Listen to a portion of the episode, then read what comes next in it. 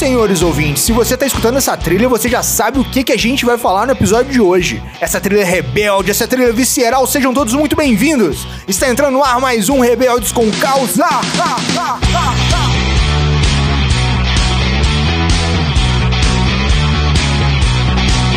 E no programa de hoje temos aqui João Retori, ele que é doutor em genética e biotecnologia, tem diabetes tipo 1 desde os 4 anos. Seja muito bem-vindo, João. Muito obrigado, Felipe. E você já conhece a nossa Nutri, educadora em diabetes, mestrando em nutrição e saúde e tem diabetes tipo 1 desde os 8 anos. Seja muito bem-vinda, Evelyn Cristina. Muito obrigada.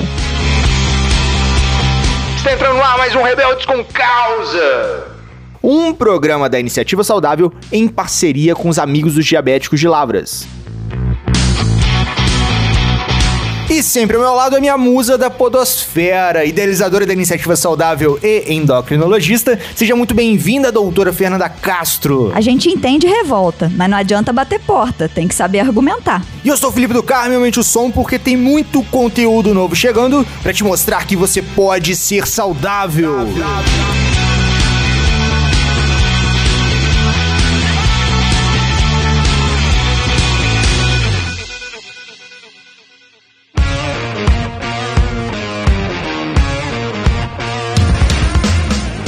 Então vamos lá. O papo de hoje é um tanto quanto rebelde. Lá nos primórdios do Pode Ser Saudável, lá nos primeiros episódios, a gente teve uma solicitação de uma mãe que disse que o filho era extremamente rebelde com a diabetes. E ela plantou aquela sementinha pra gente bolar um papo rebelde com duas pessoas que têm diabetes tipo 1 e tiveram experiências rebeldes na adolescência, porque a gente já sabe que a adolescência é rebelde para qualquer ser humano, né? Se vive no planeta Terra, são raros aqueles picolé de chuchu, os demais são todos rebeldes, porque tá naquela fase, eu não sou criança, eu não sou adulto, eu sou adolescente, mas me cobram coisas de adulto, mas eu quero ser criança em determinados momentos, e você fica aquele caos. E se tem diabetes ainda, eu acho que essa é um plus, né? Essa oscilação de hiper e hiper, o que que pode comer, o que que não pode, querer pertencer a um grupo e querer pertencer ao outro, eu acho que fica mais tumultuado ainda na cabeça dos adolescentes. Mas eu só acho, por isso que a gente tem aqui duas pessoas que viveram isso, né, na pele, no dia a dia, dia após dia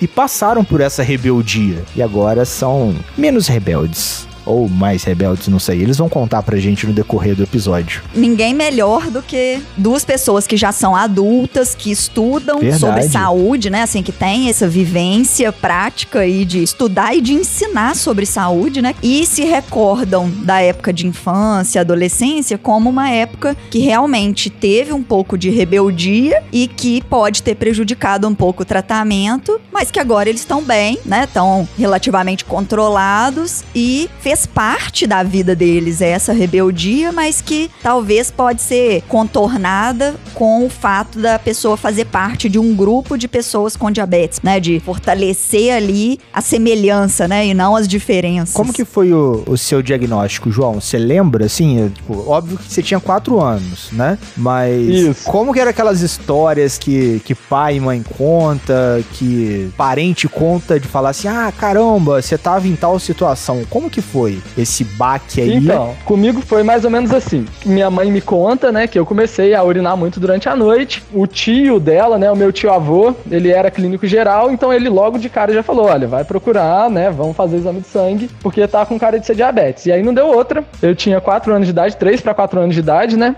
E aí foi diagnosticado com diabetes tipo 1. Eu não lembro de praticamente nada dessa época. Nada, nada, nada. Só realmente o que a minha família me conta. A única lembrança que eu tenho, que é muito engraçada, é eu dentro de um quarto de hospital, ganhando um monte de presente, que eu não sei porque a minha família resolveu me dar presente quando descobriu que eu tinha diabetes. foi muito engraçado. Eu lembro de umas caixinhas com linha de brinquedo, com carrinho de brinquedo. Aê, é tipo, uh, parabéns, você tem diabetes. Deve ser assim, pra cada agulhado ganhava um presente, alguma coisa assim, né? Tipo isso isso. E aí eu lembro de eu no quarto cheio de presente e uma enfermeira entrando e falando assim, com uma seringa de insulina na mão, e falando assim, só mais uma picadinha. Essa é a primeira lembrança que eu tenho, assim, de uma maneira geral. Não só de diabetes, mas da minha vida de uma maneira geral que eu lembro. A primeira lembrança é essa. Esse quarto cheio de presente, uma enfermeira, uma agulha e falando só mais uma picadinha. então, Puts. assim, exatamente. Daí pra frente, o que eu lembro muito é da minha infância, que eu brigava muito com meu irmão, que eu tenho um irmão irmão mais novo. E assim, eu achava um pacote de chocolate, eu achava um palito de picolé, um pacote de bala, eu ficava muito bravo, eu ficava totalmente revoltado, que eu achava que meu irmão não podia comer, já que eu não podia. Então, assim, o que eu lembro de mais pesado na minha infância foi nesse sentido, que eu tinha um pouco, né, dessa questão da revolta mesmo, era em relação a eu não poder comer. Eu não lembro muito de, né, da fase de negação e tudo, mas eu lembro dessa fase de revolta de, poxa, se eu tenho, se eu não posso comer, por que, que o meu irmão vai poder comer? E assim, foram dias assim muito pesados, porque eu brigava, aí eu brigava com a minha mãe, eu brigava com o meu irmão. Era realmente uma coisa que eu não aceitava de maneira nenhuma que alguém comesse doce perto de mim, já que eu não podia. Depois disso, eu fui entendendo um pouco melhor a doença, entendendo o que que era, igual você falou a questão se considera uma doença, se não considera uma doença. Eu particularmente eu considero uma condição clínica que eu tenho que me restringe um pouco a alimentação e que eu preciso aplicar insulina. Mas que eu fazendo isso, eu tenho uma vida completamente normal mesmo, perfeitamente saudável. Então eu lembro que depois, quando eu entendi o que, que era diabetes, depois que eu entendi o funcionamento, por que, que eu não poderia comer doce como qualquer outra pessoa comia, eu fui ficando um pouco mais calmo nesse sentido. Acho que a minha revolta, ela foi passando um pouco e ela acabou virando uma identidade. Eu acho que eu me percebi, poxa, eu sou diabético, então eu tenho que lidar com isso, eu tenho que lidar com a minha diabetes, eu tenho que entender como que ela funciona para eu conviver com ela. Mais uma certeza aí, né? Mais uma confirmação de que educação é tratamento, né? Que a partir do Sim, momento que você certeza. entendeu que se você comer doce, a glicemia vai subir mais rápido do que a insulina dá conta de segurar, né? Então, assim, o, por isso não poder ficar comendo doce toda hora, né? Porque senão você não Sim, vai conseguir exatamente. aplicar insulina suficiente para segurar uma hiperglicemia, mas que Uhum. você pode comer o que você quiser, como qualquer pessoa, só que você tem que aplicar a insulina no tempo certo antes. Exatamente. Né? Então, E você tinha quantos anos quando começou a ter essa claridade, assim, de conhecimento? Ali por volta dos 10 anos de idade, eu já fui perdendo um pouco dessa revolta e aí eu comecei a ter uma convivência mais pacífica com a diabetes nesse sentido. Igual a Fernanda Boa. falou, né, de entender que não é que eu não posso comer, mas sim que eu preciso entender que eu vou aplicar insulina e que eu preciso fazer essa correção. Então ali por volta de uns 10, 11 anos de idade, eu comecei a conviver melhor com isso. E depois, quando eu tinha por volta dos meus 13, 14, aí que eu acho que foi muito interessante, que foi uma virada. Que aí eu falei, poxa, eu tenho diabetes. Isso me faz não diferente num sentido ruim, isso me faz diferente num sentido bom. E aí, poxa, né, a gente começa a sair, conhecer as outras pessoas e tudo, e todo, nossa, você tem diabetes, como que é? E aí eu adorava explicar como é que era, e como que eu tomo insulina, e mostrar a insulina.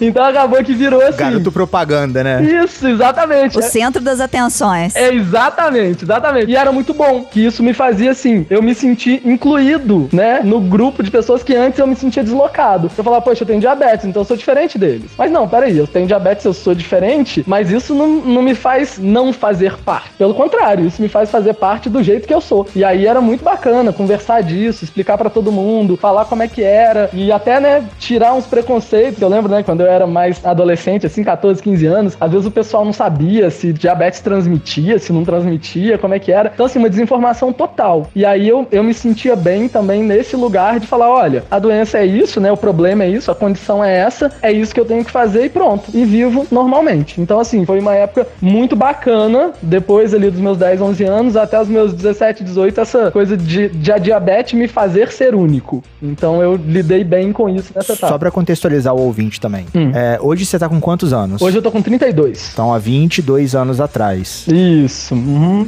1998, 2000, né? Isso, exatamente. aham. E você morava Aí foi um onde? pouco dessa virada. Nessa época eu morava com a minha mãe ainda em Barbacena, né, em Minas Gerais aqui. Não é uma cidade grande, mas Não. também não é uma micrópole de 5 mil habitantes. Exatamente, exatamente. Na época a cidade tinha assim uns 90 para 100 mil habitantes, mais ou menos. Então é uma cidade, né, pequena para média. É porque nesse momento, assim, o ouvinte começa a ter uma noção de desenvolvimento da cidade. Porque para falar, ah, mas eu moro numa cidade que tem 2 mil habitantes, né? Uhum, o sistema da cidade é completamente diferente, né? A mentalidade, às vezes, é mais provinciana. Então, é, no caso ali. com certeza. Sim, Barbacena também tem essa pegada também. Nesse sentido, acho que dá pra comparar ali um pouquinho também, né? Com Juiz de Fora, com Cataguases. Esse jeito de ver as coisas e tudo é mais ou menos parecido. E você falando isso, eu vejo como que cada um realmente tem a sua individualidade, né? Como que cada um enfrenta de uma forma. Sim, sim, claro. Algumas pessoas que estão nessa idade que você falou, que começou a entender entender, que começou a explicar para as pessoas como que funcionava, é a idade que alguns falam assim: "Ah, não, eu não quero ter isso, eu vou fingir que eu não tenho, vou viver como se eu não tivesse". É. né? Então assim,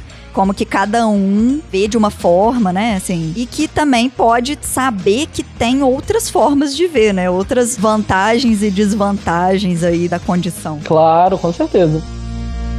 A fase que ele começou a entender foi a fase que eu comecei a me revoltar.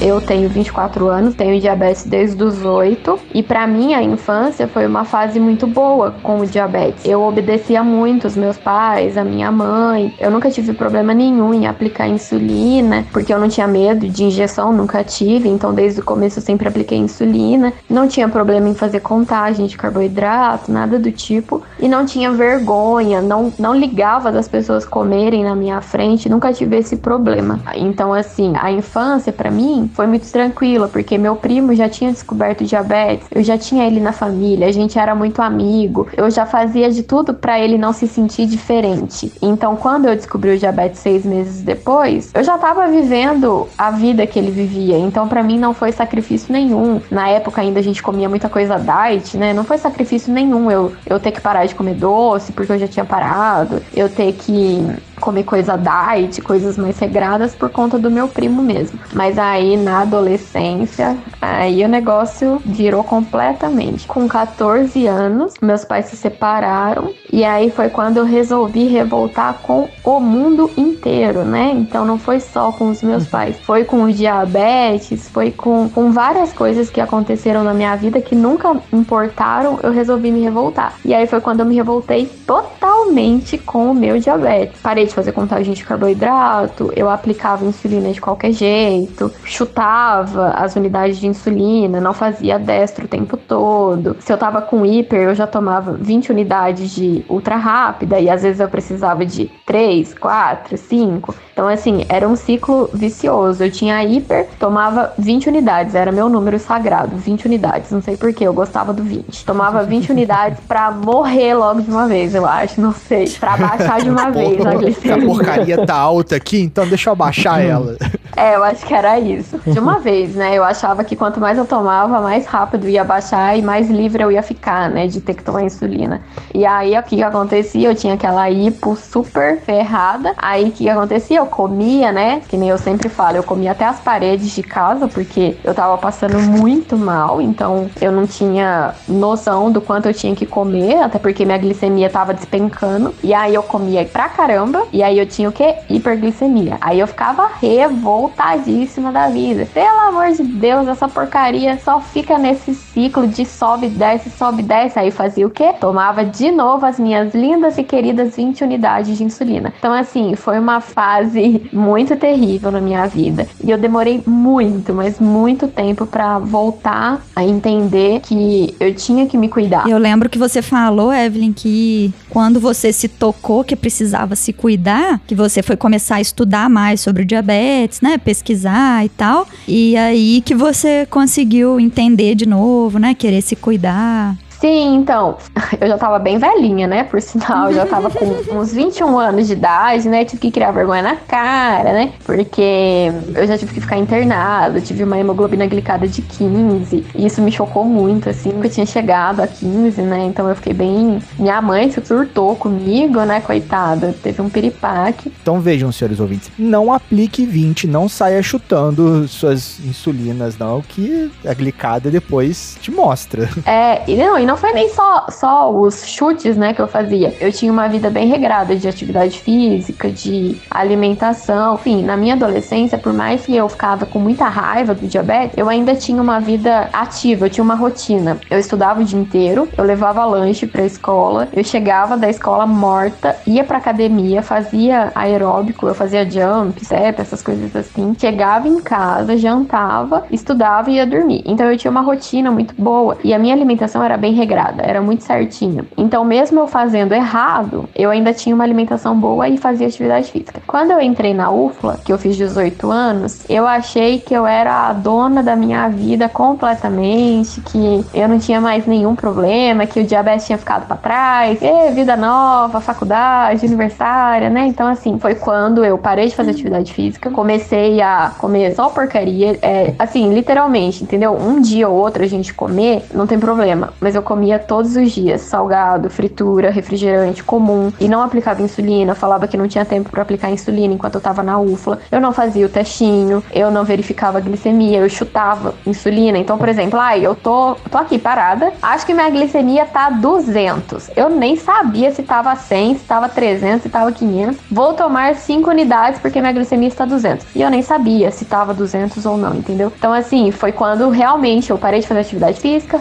piorei a alimentação, estraguei completamente meu tratamento, porque eu não ia endocrinologista, não tomava insulina direito. E aí eu engordei muito, engordei uns 14 quilos em 5 meses. Foi muito rápido. E minha glicada chegou aqui. Aí foi o estopim, mas não foi aí que eu mudei, né? Eu ainda fiquei revoltada por mais um tempo e depois com 21 anos, que foi quando eu comecei a ter aula na faculdade sobre diabetes, eu comecei a ficar com muita vergonha porque as pessoas me perguntavam muito sobre o diabetes e eu não sabia muitas das coisas. Eu sabia na vivência, mas eu não sabia os termos técnicos, eu não sabia passar para outra pessoa o que eu sabia. E aí foi quando eu comecei a estudar sobre a doença, né? Então, sobre a minha vida realmente como ela ela era. E aí foi quando eu vi que é uma condição de vida, um charminho a mais que a gente tem de diferente das pessoas, né? Então, assim, a gente é igual a todo mundo, a gente pode comer tudo que a gente quer do mesmo jeito, a gente tem que ter uma alimentação balanceada como qualquer outra pessoa, tem que fazer atividade física como qualquer outra pessoa. A diferença é que a gente tem que aplicar insulina porque o nosso organismo não produz a insulina. É só isso que a gente tem de diferente. E agora eu vivo também, nossa, super bem, tento levar educação para as pessoas, porque educação em diabetes é o que faz a mudança no tratamento mesmo. Acho que por mais que você ache assim que valeu a pena você ter vivenciado essa revolta e tal para ser uma experiência para demonstrar para as pessoas, acho que a partir do momento que a pessoa tá tendo contato com essa educação em diabetes que a gente está tentando passar, esses grupos, né, de discussão, ela pode começar a entender já desde cedo que vale a pena cuidar, né? Que assim, as consequências de anos sem se cuidar podem vir, né? Então então, assim, por mais que a gente fique aí na esperança, né? Por exemplo, da Evelyn não ter nenhuma complicação, como não tem até hoje e tal, mas a gente sabe que os estudos mostram que se a pessoa fica aí 5, 10, 15, 20 anos sem o controle da diabetes, né? Sem entender o como que funciona a diabetes, sem aplicar a insulina da forma correta, sem se monitorizar a quantidade suficiente, é quase certo dela ter complicações, né? E essas complicações não são legais. Então vamos tentar pensar no lado bom, no que vai te trazer de benefício, né? De saber um pouco mais sobre um assunto, de poder explicar e melhorar a saúde de outras pessoas, né? De ser um estímulo para uma vida saudável, de ter um charminho a mais aí, né? Como vocês dois falaram. Ter um é, diferencial bom, né? É, e não de querer falar uhum. assim, não, eu não tenho diabetes, eu vou viver avacalhado como a maioria das pessoas, né? Não vou ter uma vida saudável, não vou fazer o que eu devia, porque isso uhum. não é uhum. bom, né? Assim, isso vai, vai trazer consequências ruins. É. Né? Então, quem tá revoltado, para agora, né? Pra, pra poder perceber que vale a pena se cuidar. Exatamente. Hoje eu falo, né? Se eu pudesse, eu mudava tudo que eu fiz, entendeu? Então, assim, não me orgulho dessa minha fase ruim. É por isso que eu tento mostrar isso para as pessoas. Quanto mais cedo elas perceberem que o diabetes é para sempre, que ele é só uma condição que ela tem, um charminho a mais que ela tem, melhor vai ser para ela. Então, assim, se eu pudesse, eu queria ter tido uma vida diferente com o diabetes, ter tido uma relação diferente. Como eu não tive, hoje eu aproveito para mostrar para as pessoas que a gente tem realmente uma fase ruim, que essa fase ruim, quanto menor ela for, melhor vai ser para a pessoa, né? A Isso. minha demorou muito tempo, mas a do João, por exemplo, demorou menos tempo que a minha. Quando você tava falando, eu tava fazendo umas contas aqui na minha cabeça, né? Eu me senti um pouco velho.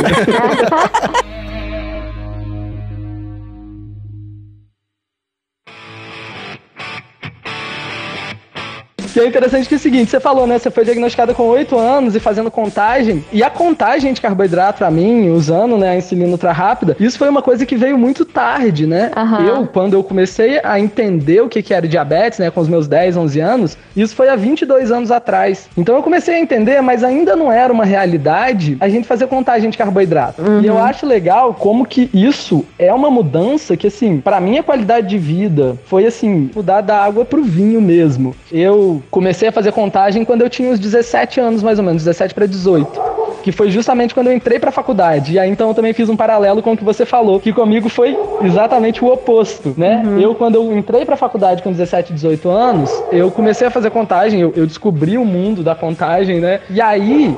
Até então, eu tinha que ter uma dieta mais restrita, eu tinha que comer em horário regulado, porque eu usava né, a regular e a NPH. Então eu controlava a minha alimentação de acordo com a insulina e com os horários que eu tomava. E tipo assim, eu ia convivendo com aquilo, mas eu não conseguia ter um controle da minha glicemia muito bom. Não era um controle ah, né, adequado, ótimo. Quando eu comecei a fazer contagem, lá com meus 17, 18 anos, aí eu falei, poxa, agora sim, eu posso comer o que eu quiser, fazendo a contagem, claro, né, buscando uma alimentação saudável. E aí eu busquei, eu comecei a fazer muito exercício também. Eu fazia, nossa, fazia tudo de exercício que aparecia na minha frente. Fui em nutrólogo, fiz uma dieta super bacana de ser saudável, mas não de quantidade de comida, nem de tipo de comida, mas né, aquela questão de comer bem. E aí eu comecei a ter muito problema com hipoglicemia. Eu comecei a ter assim, porque eu falava, poxa, beleza, né? Vou tomar mais, que eu como o que eu quiser, igual você falou das 20 unidades, né? Aham. E aí pronto, aí passava ali meia hora eu tava lá ah, babando com hipoglicemia. E aí, é, e aí assim, isso durou uns anos ali durante a faculdade, no começo da faculdade. Eu tinha amigos que eram meus anjos da guarda, porque eles olhavam pra mim e falavam assim: "João, você tá de hipo, cara". E eu, ah, o que que tá acontecendo? Aí pronto, ia lá, me dava um refrigerante, me dava um suco e eu ia melhorando. Pô, isso era da farmácia, né? Não era nem da filosofia, né? Exatamente, é. Exatamente. Pois é, pra você ver. O bom era isso, porque o pessoal também sabia o que fazer, né?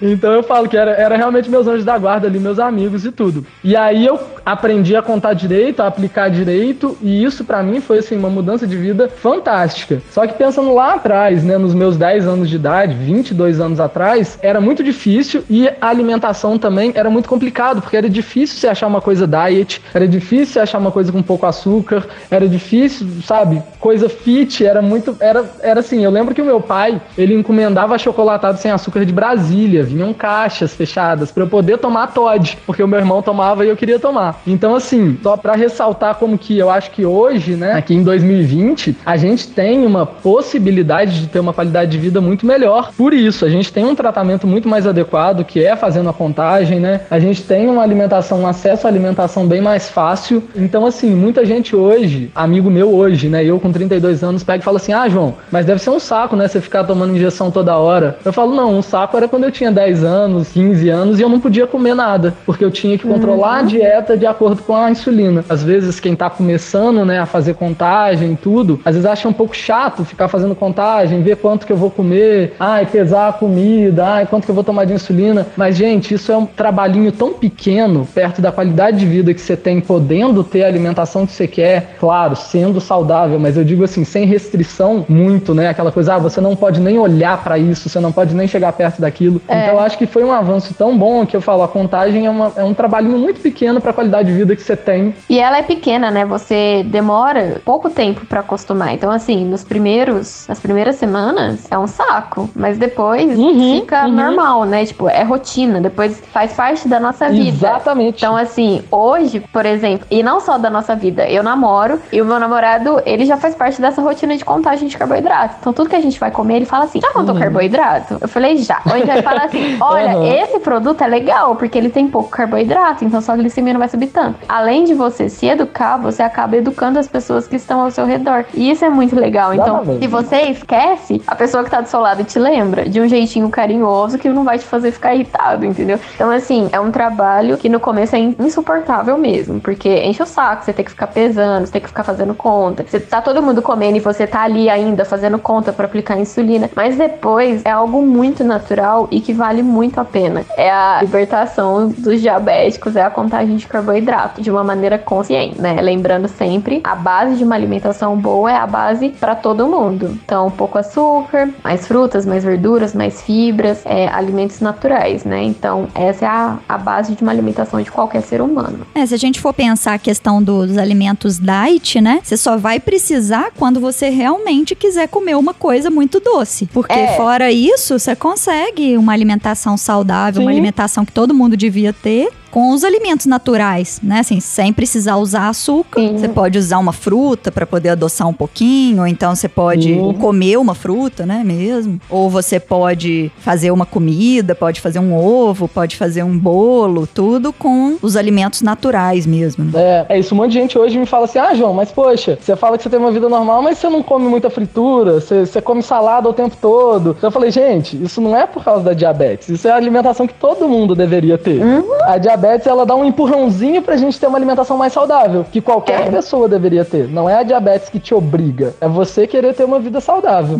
É, então, foi aquela vez que eu falei no grupo, né? O, o diabetes é só um empurrãozinho pra vida saudável que todo mundo deveria ter, né? Só que a gente espera ter o diabetes pra se tocar que você precisa de uma vida mais saudável. É exatamente. Então, assim, todo mundo deveria ter a vida que a gente tem, né? Então, a gente é igual a todo mundo. A nossa diferença é só a insulina. Porque de resto, é tudo igual. Não muda nada, né? Uhum, perfeito. Isso é muito legal a gente deixar claro para todas as pessoas, não só para quem tem diabetes, mas para as pessoas que acham que quem tem diabetes vai morrer de diabetes, vai ter algum problema futuro. É claro que o diabetes é uma doença que se você não cuida, ela vai te trazer prejuízos, mas as pessoas esquecem que quando você cuida, ela não te traz nada, ela só te traz benefícios, porque você tá tendo uma vida mais saudável ali. Não deveria ser por causa dela, mas acaba sendo porque a gente espera acontecer alguma coisa com a gente, né? Mas assim, as pessoas elas têm que entender que o diabetes, ele não é a pior doença que existe no mundo.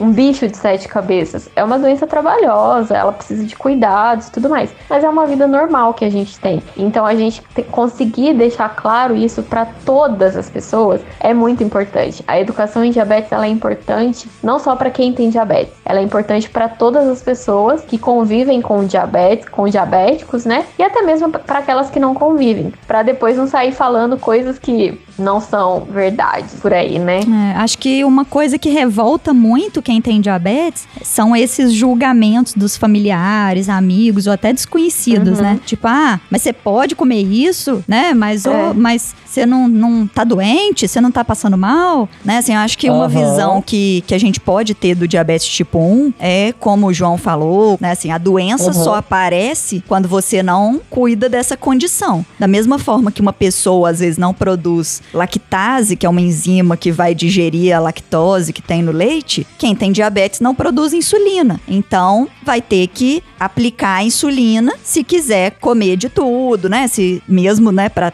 no caso da diabetes tipo 1, para sobreviver mesmo, tem que aplicar insulina. Mas consegue ter uma vida normal, apesar da insulina, e vai conseguir evitar vários tipos de doença, porque vai se cuidar melhor até do que outras pessoas. Pode-se pensar no diabetes tipo 1 como uma condição, né, de falta de insulina, só que você tem que aplicar insulina. Não adianta você não comer açúcar, que você vai ter que continuar aplicando insulina. Mas, se você conseguir ter uma vida mais saudável, fazer mais atividade física, você vai ter que aplicar menos insulina e não vai ter doenças, né? Não vai ter problemas de saúde, não vai ter que ficar internado, não vai ter que ficar tomando outros remédios. Então, assim, realmente dá pra ter essa visão, né, do diabetes tipo 1, não como uma doença, mas como uma condição de falta de insulina, mas que tem a solução mágica desde 1922.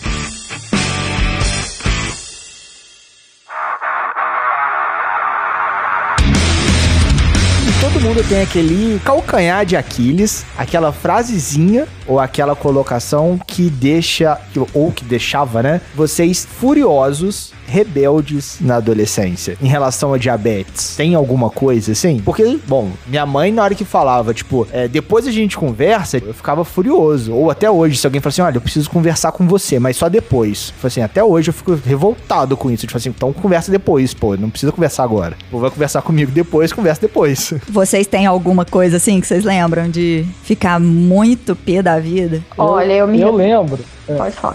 Pode falar, pode falar. Não, fala, Não, fala aí. fala aí você. Para o ímpar, para o ímpar.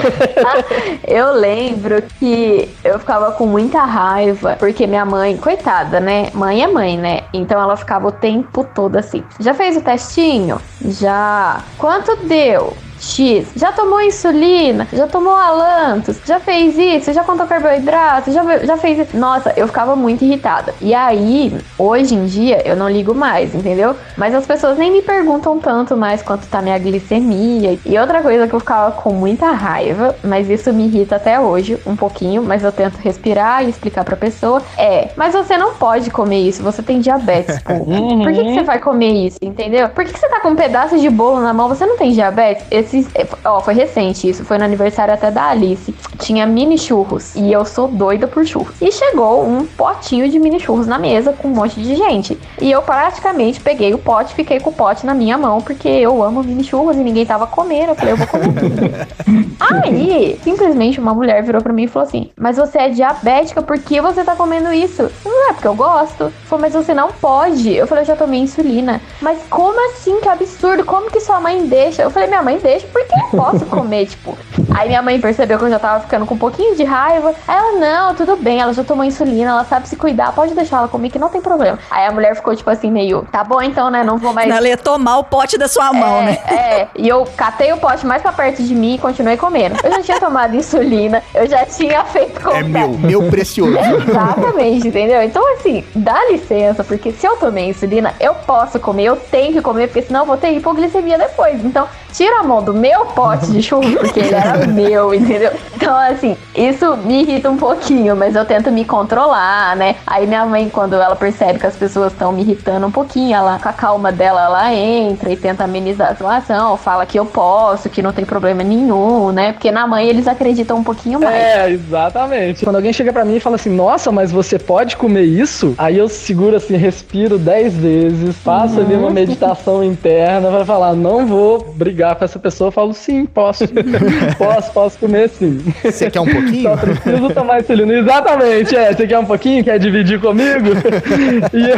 E, então, assim, na mesma pegada que a Evelyn falou, é isso, claro. A gente pode ter a alimentação que a gente quiser, a gente pode comer o que a gente quiser. A gente só precisa fazer a contagem, tomar a insulina certinho, né? Pra não deixar a glicemia subir. Então, isso é o que mais me incomoda hoje. E a outra coisa é que, assim, eu adoro tomar uma cervejinha, né? Eu, não tem jeito, eu gosto. Final de semana tomar minha cervejinha ali. E aí alguém chega e fala assim: Nossa, mas você pode beber cerveja? Aí essa eu tenho que meditar durante uns três dias pra depois responder a pessoa, pra não tacar uma garrafa na cabeça dela. Pera, eu vou bebendo aqui. É, falei, peraí, deixa eu terminar essa garrafa que eu te respondo. eu acho que assim, são as duas coisas que me deixam revoltados hoje, que me fazem assim, falar, cara, velho, se informa, sabe? Escuta um pouquinho, deixa eu te contar como é que funciona a diabetes. Porque é isso, você pode comer isso e você pode beber cerveja, são os dois que me disparam assim a revolta. Aham. Você falou disso e eu lembrei que acho que as duas vezes que eu cruzei com você, assim, através dos nossos amigos em comum, né, João? Aham. É, foi uma vez que eu tava lá no ICB e você tava com hipoglicemia Sim! no meio de uma turma lá da Aham. farmácia. É, dos meus anjos da farmácia lá, que me curaram. E que deve ter sido algum desses momentos. Pá, ficou o dia inteiro na faculdade andando de uma sala pra outra e às vezes nem comeu direito, né? Exatamente, laboratório, aula e pronto. Hipoglicemia na certa, né? Exatamente. E outra vez, acho que foi numa festa mesmo, que você tinha Foi, também então- bebido demais, não tinha comido direito e também tava com hipoglicemia, É, né? exatamente. Porque, porque o álcool também gera hipoglicemia. Sim, sim. Uhum. Né, assim, no caso da cerveja, pode até ter um pouquinho de hiper se você tiver comido alguma coisa junto ou antes e tal. Mas como tem o álcool também, né? Vai levar ali a uma queda depois. E se você não comer, é até mais perigoso, porque o álcool dificulta você perceber que tá tendo hipo, né? Sim, exatamente, é. Eu já passei uns apertinhos nesse sentido mesmo. E às vezes vai pra uma formatura, pra um casamento, aí vai, come, faz a contagem de carboidrato, toma insulina pra alimentação, mas vai bebendo, bebendo, bebendo, de repente no fim da festa você tá com aquela hipo sinistra, glicose em 30, em 40, e é isso, o álcool não te deixou perceber aqueles sinais da hipo, né, que você tava começando, e, e aí chega nesse ponto. Então com certeza é um negócio que a gente tem que tomar um pouquinho de cuidado. É, não, assim, você pode beber, mas tem que tentar não exagerar, como toda pessoa também, né? Tem que Sim. tentar não exagerar. Exatamente. E tem que fazer esse controle de comer antes, comer depois, né? Aplicar insulina pra comida, mas não Uhum. pro álcool. E ficar de olho, né? Monitorizar também. E tem alguma algum desconto que faz nessa aplicação? Você tá lá bebendo. De repente chegou uma porção de batata frita, frita com queijos. Se você aplicar só como batata, ela vai ter um efeito diferente, não? Porque a a- o álcool não vai fazer hipo e a batata iria fazer hiper. E a insulina iria dar aquela compensada na batata. Mas ainda tem o álcool, né? E aí, João, conta a sua experiência, a Evelyn conta o que, que ela já estudou sobre. Olha, eu sou leigo na parada aqui. É. Eu tô, tipo, pagando de ignorante. É, assim, na prática, eu vejo que assim, se você tá num barzinho tomando uma cerveja de leve, tranquilo, se você fizer a contagem normal do carboidrato, como não é muito álcool, eu nunca tive problema de hipo nessas ocasiões. Ah, tô em casa tomando uma cerveja, tô cozinhando e tomando um vinho, aí eu nu- nunca tive problema. Agora, por exemplo, formatura, casamento, que você bebe pra caramba, bebe muito destilado, aí normalmente, né, se você faz a contagem normal do carboidrato, é batata. Todo final de festa eu tenho hipoglicemia. Então o que eu faço é lembrar de ir medindo, ir monitorando a glicemia, pra ir, né, tomando um refrigerantezinho normal, um suquinho, pra não deixar essa hipo evoluir. Mas assim, em termos de descontar de contagem, eu não sei como que faria. Resumindo, quando você bebe muito, ela acaba dando uma hipoglicemia lá mais tardia, sim. Agora, no dia a dia, no normal, uma cervejinha no bar, um vinho em casa, eu nunca tive problema, não. Então a coca, no seu caso, nessas festas, não é nem pra poder maneirar na ressaca do dia seguinte, é pra controlar a hipo mesmo. Exatamente, é pra, pra, pra me manter ali é, é, consciente, literalmente. Aham.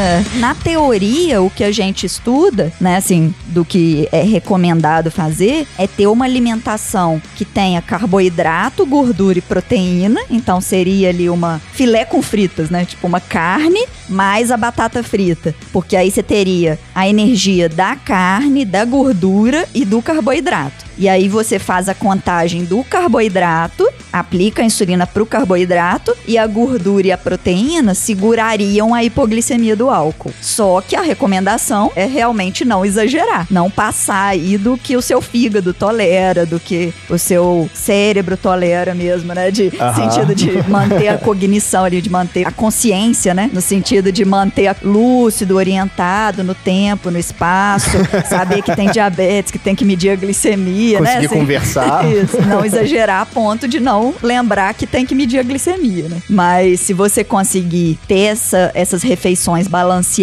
aí, antes de começar a beber e depois, né, no final, de quando parou de beber ali, você fazer uma outra refeição desse jeito, vai conseguir segurar essas hipoglicemias. E ir monitorizando e corrigindo as hipoglicemias, como o João falou que faz, né? Você já estudou alguma coisa sobre isso, Evelyn? Então, a gente na faculdade vê pouca coisa, né, sobre contagem e tudo mais. Na prática é mais isso mesmo que você disse. Então, se você for beber pouco, você faz a contagem de carboidratos normal e aplica insulina para aquilo. Agora, se for beber um pouco mais, é interessante misturar mesmo com uma refeição rica em todos os nutrientes, né? Porque daí você fazendo a contagem da refeição ali, sua glicemia não vai cair demais, né? Mas o ideal é não exagerar mesmo, né? O problema é que, por exemplo, numa festa, se a gente vai, por exemplo, numa balada, alguma coisa assim, não tem uma comida ali, né? Geralmente é só bebida alcoólica, não tem. É, festa de faculdade, né? Festa de faculdade é difícil ter uma comida. Então, É. o ideal é você lanchar em casa antes de ir, né? É. Faz um lanche caprichado antes de ir. Isso, é. Até pra evitar algum problema, né? Faz um lanchinho bom antes de ir. Leva, né? O testinho, leva insulina, leva bala, leva tudo que tem direito dentro da bolsa.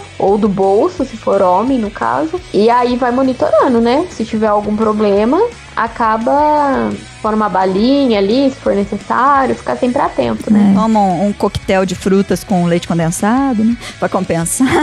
É, então. Pega um É. pouquinho de açúcar lá do bar. E quando chegar em casa, né? Não desmaiar na cama. Comer alguma coisa. Sim. Pra hipoglicemia não te pegar de madrugada. E ainda fazer o testinho pra saber quanto que tá, né? A gente tá falando de tomar os cuidados na hora que for beber, por conta das consequências da hipo, mas abrindo meu coração, sabe duas coisas que me deixam revoltadaço? Uma é a gente gravou episódio no início do ano com a Isabela, que é DM1, é psicóloga, Deus, Diabetes e Depressão. Pesquisando na hora de fazer a base do episódio, eu vi o seguinte comentário na internet: Diabetes é falta de Deus. Caramba, isso me deu nervoso, me deu uma revolta. Pô, Como é que tem gente que ainda pensa um negócio desse, acredita É. numa asneira dessa? E outra coisa é quando se trata de a cura do diabetes. Sim. É, chazinho Uhum. disso, chazinho daquilo, É. é, planta de não sei das quantas. Nossa, eu, ainda fico muito frustrada de saber que tem pessoas que acreditam que chás vão curar o diabetes, entendeu? Então, assim. Chazinho de quiabo, chazinho de giló. É, pata de, sei lá, pata de vaca, não sei, chá de insulina. Chá de insulina, Jesus amado, o que, que é chá de insulina? O que, que tem no chá? É, de colocaram o nome de uma planta, o nome popular, chamaram a planta de insulina. E aí as pessoas tomam chá de insulina como se fosse insulina mesmo, entendeu? Então, tipo assim, se eu tomar chá de insulina, o chá vai ter o mesmo efeito que a insulina. Então, assim, isso não é que me deixa irritada, mas me deixa frustrada, entendeu? Então, assim, por, por saber que existem pessoas que passam essas informações e tem pessoas que acreditam. Tanto que eu atendi uma paciente esses dias que se entupia de chá de insulina, que eu nem conhecia o chá de insulina. E quando eu falei que não adiantava nada, a- ela, nossa, ela quase me matou, porque ela falou, não é possível que não, não funciona, não acontece, sabe? Então, assim, eu falei, poxa vida, é triste você saber, né? Diluiu bastante a glicose. Sim. Água pra caramba. É, então, pelo menos tava bebendo água, né? Eu É. falei, pode continuar tomando, porque você não bebe água de outro jeito mesmo, então bebe aí o chá de insulina, mas não vai adiantar nada. Pra glicemia não vai adiantar nada. Então, assim, eu fico frustrada, né? Não é bem com raiva, mas é frustrada. São essas coisas, assim, que me incomodam até hoje um pouquinho. Essa parte do chá aí, eu É. que não sou DM1, eu fico revoltado com esse tipo de fake news, porque eu vejo o quão perigoso é pra população em geral. Sim.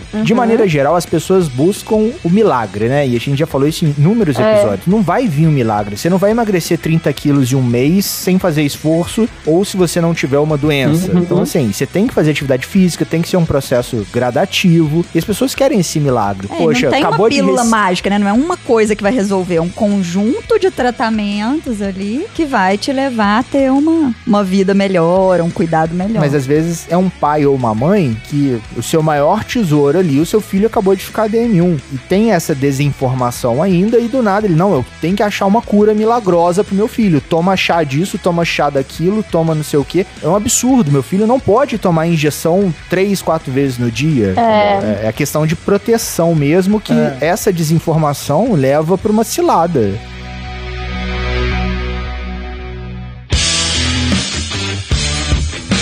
Estamos chegando ao final de mais um episódio visceral, mais um episódio do Rebeldes com Causa. E no nosso papo saudável de hoje a gente recebeu a nutricionista Evelyn Cristina e João Retori. Por problemas técnicos não tivemos a mensagem final dos dois, a nossa conexão caiu. Mas qual seria a sua mensagem final para os nossos ouvintes, doutora Fernanda Castro? Assim, lógico que os assuntos são infinitos, né? Mas focando nessa parte, assim, de rebeldia, assim, eu tenho muitos pacientes que estão nessa fase normal já de rebeldia, que é a adolescência, e muitos se frustram ou ficam revoltados com o diabetes. É lógico que tem muitas causas para poder ter revoltas, para poder ser rebelde, né? Muitas causas a mais, mas isso pode ser resolvido a partir do momento que a gente consiga aumentar a educação em diabetes. Isso eu vou tentando fazer, tipo, ó, como que eu posso ajudar essa pessoa? Eu posso mandar um WhatsApp pra mãe dela ou pra tia dela e falar, olha, ela pode comer bolo, ela pode no aniversário,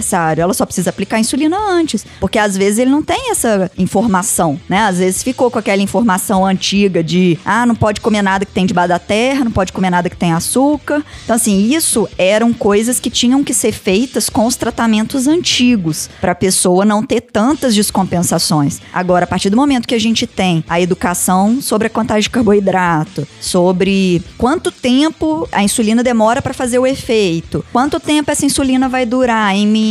Então, assim, você tendo esses conhecimentos, você consegue numa festa de aniversário, você consegue comer bolo, você pode, no lugar de bater porta, xingar, querer sair de casa, parar de cuidar do diabetes, né? Assim, você pode tentar ver o lado resolutivo da coisa, né? Resolver o problema, achar a solução Foco mesmo, solução, né? né? Foco na solução, que pode ser falar e falar assim: olha, a minha médica falou que eu posso comer doce, que é só eu aplicar insulina antes. Ou você já viu aquele estudo que saiu sobre diabetes, que que mostrou que as pessoas podem ter uma vida normal, só precisam aplicar insulina. Essa insulina que eu tô usando, ela começa a agir com 15 minutos, né, dependendo da insulina, e vai conseguir abaixar a minha glicose por até 3, 4 horas. Então, se eu aplicar agora e for para a festa de aniversário, eu posso comer o bolo, que a insulina já vai estar tá agindo, já vai abaixar a glicose. Eu tenho que comer alguma coisa. E se eu quiser medir e ver quanto que tá duas horas depois, eu posso até querer corrigir um pouquinho, mas vai ser para um nível diferente do que eu corrigiria se eu tivesse em jejum.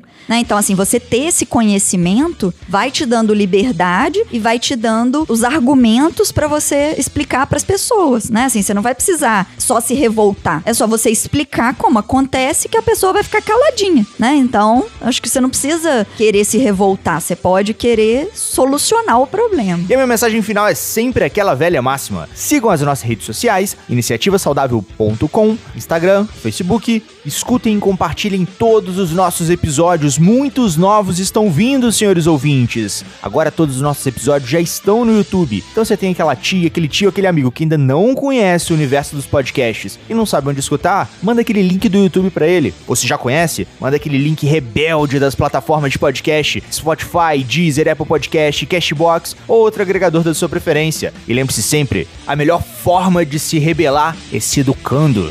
Eduque-se! Aquele abraço!